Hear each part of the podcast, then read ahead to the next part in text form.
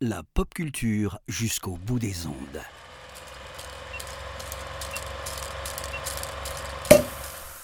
Bonjour à toutes, bonjour à tous. Bienvenue dans ce 27e numéro du calendrier de l'après de l'apéro ciné.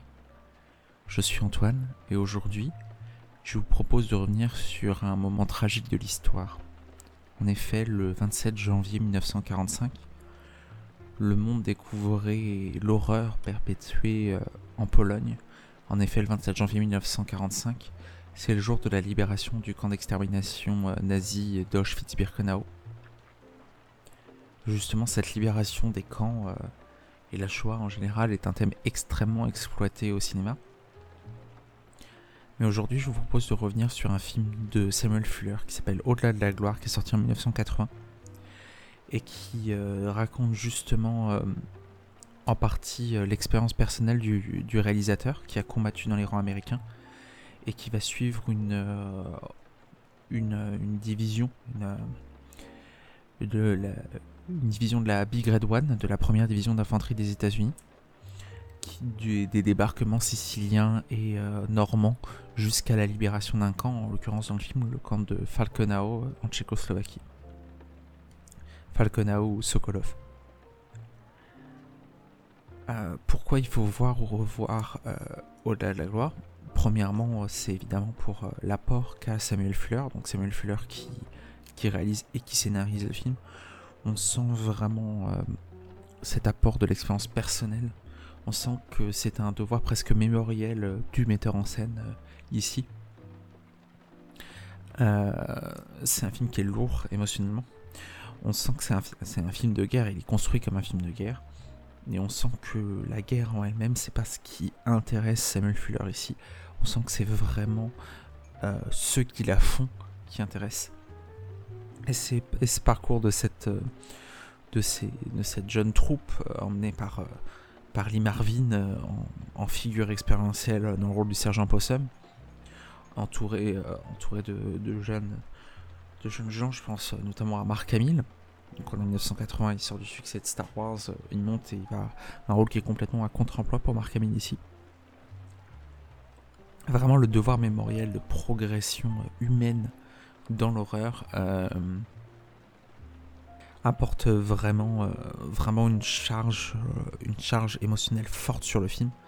On sent vraiment tout l'apport que Samuel Fuller apporte ici et qui en fait un film euh, riche émotionnellement a fortiori dans sa version euh, complète, puisque initialement il est sorti, euh, la version originale durait 113 minutes, à l'occasion du Festival de Cannes en 2004, euh, une version restaurée qui sort de, de quasiment 3 heures, de, 100, de 162 minutes, qui apporte vraiment beaucoup plus. La deuxième raison, à notre sens, de voir ou revoir Au-delà de la gloire, ou The Big Red Run en, en version originale, c'est pour la performance de Lee Marvin. On l'a dit, le, casting est riche, que ce soit du côté américain, donc il y a Mark Hamill, on l'a dit, on peut citer Robert Carradine aussi. Du côté français, euh, vous aurez l'occasion de voir Guy Marchand, de voir euh, Stéphane Audran, de voir Marthe Villalonga, entre autres. Euh, c'est la performance de Lee Marvin. On sait qu'initialement c'était John Wayne qui devait jouer le rôle. Samuel Fuller lui a préféré Lee Marvin, qui pensait plus adapté au rôle. Et en fait, Lee Marvin, euh, il, est, il est vraiment monolithique, émotionnel. C'est lui qui porte, on sent tout le poids expérientiel qu'il apporte derrière. On est très loin du personnage qu'on peut avoir dans, dans Liberty Valance ou dans euh, Les Douze Salopards. Vraiment, ici, il, porte le film vraiment dans cette, euh, dans cette figure tutélaire pour, euh, pour les jeunes de sa troupe. Il est bluffant tout du long du film, et a fortiori dans son dernier segment, où il encadre, il, il irradie en fait de, prestance, de charisme, sans avoir un rôle trop fantasque, on est presque sur du sous-jeu, euh, tout en retrait, tout en simplicité de jeu, mais Mervyn est absolument bluffant ici, justement car il excelle dedans, dans cette figure américaine, alors le film dans les années 80, mais dans cette figure américaine vieillissante un peu, en conflit avec les nouveaux acteurs, et qui, est très bon dans le, contexte filmique de cette Seconde Guerre mondiale euh, ici dans cette troupe. Et enfin, la dernière raison de voir euh, ou revoir Au-delà de la gloire, c'est pour son dernier segment absolument terrifiant.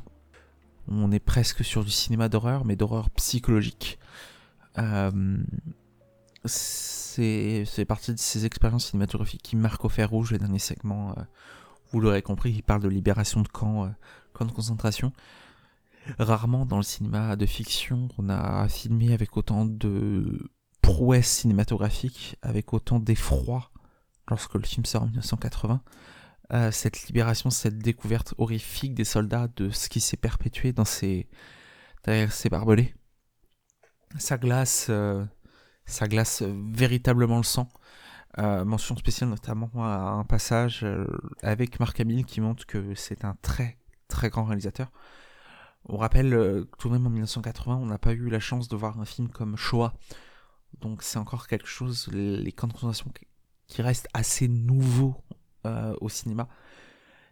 Et, euh, et, sur grand écran, a fortiori dans un film quand même important, euh, Au-delà de la gloire, c'est présenté à Cannes.